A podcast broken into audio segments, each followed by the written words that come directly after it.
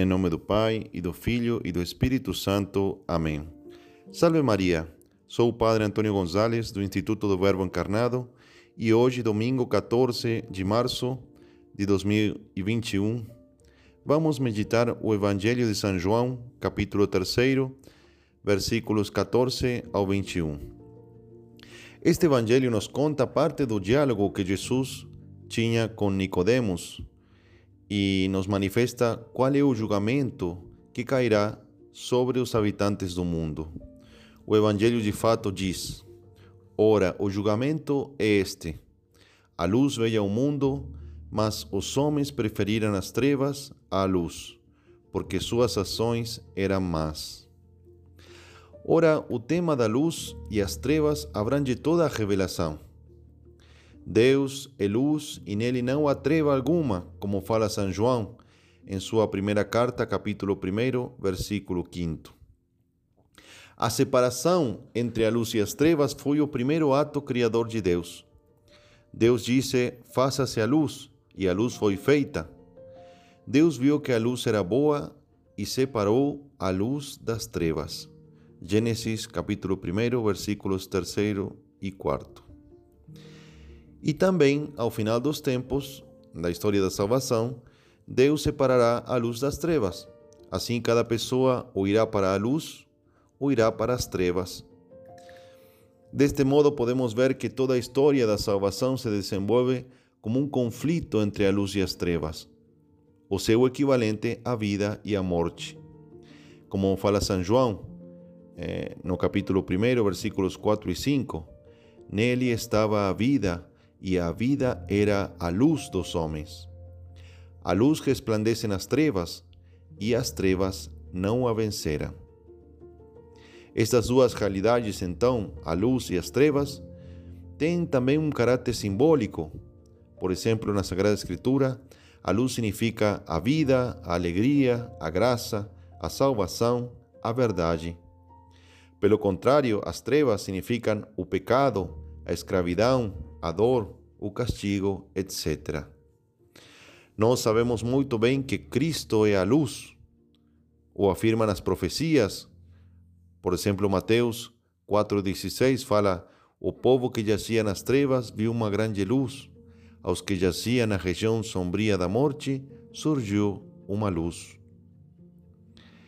Também o mesmo Zacarias fala que, graças à ternura e misericórdia de nosso Deus, que nos vai trazer do alto a visita do sol nascente, que há de iluminar os que jazem nas trevas e na sombra da morte e dirigir os nossos passos no caminho da paz. Lucas, capítulo 1, versículos 78 e 79. Ele fala então do Messias, que é o sol que nasce do alto, a luz que veio a visitar-nos. O afirma também o mesmo São João no seu Evangelho, capítulo 1, versículo 9 o Verbo era a luz verdadeira que, vindo ao mundo, ilumina todo homem.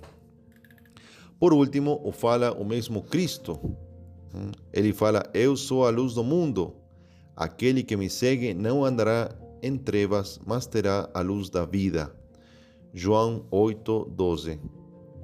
E também no capítulo eh, João 12, 46, fala: Eu vim como luz ao mundo Assim, todo aquele que crer em mim não ficará nas trevas. Mas as trevas lutam contra a luz. Elas rejeitam a luz. É, fica claro que o problema que se estabelece em referência a Jesus é o problema das trevas contra a luz. Jesus mesmo fala é, em Lucas 22, 53: Eu estava convosco no templo todos os dias e não pusestes a mão sobre mim mas seja a vossa hora e o poder das trevas. Nós sabemos que a luz e as trevas são incompatíveis. Eh? Estar com as trevas é trair a luz e perseguir a luz. Hum? Ser da luz equivale a rejeitar também as trevas. O mesmo São Paulo, na segunda carta aos Coríntios, capítulo 6, versículo 14, fala: que comunhão pode haver entre a luz e as trevas? Nosso Senhor, no Evangelho de hoje, fala que esse será o julgamento. o julgamento do mundo, porque veio a luz ao mundo, mas os homens amaram mais as trevas do que a luz, pois as suas obras eram más. Porquanto todo aquele que faz o mal odeia a luz e não vem para a luz, para que as suas obras não sejam reprovadas. Mas aquele que pratica a verdade vem para a luz, torna-se assim claro que as suas obras são feitas em Deus. Hum. Assim, nós, se queremos ser de Cristo e se queremos ser filhos da luz, devemos comportar-nos como filhos da luz. Nossas obras têm que ser boas, têm que ser obras da luz e não obras das trevas. É, nosso Senhor mesmo nos pede e nos diz, Mateus 5,14: Vós sois a luz do mundo. E também o fala o vigário de Cristo, o mesmo São Pedro. Fala, primeira carta de São Pedro 2,9: Chamou-nos das trevas a sua admirável luz. E o mesmo apóstolo, apóstolo São Paulo escrevia aos Efésios: Outrora ereis trevas, mas agora sois luz no Senhor. Comportai-vos como verdadeiras luzes. Ora, continua o apóstolo, o fruto da luz é bondade, justiça e verdade. Efésios 5, 8, 9. Isto então exige de nós um modo particular de vida.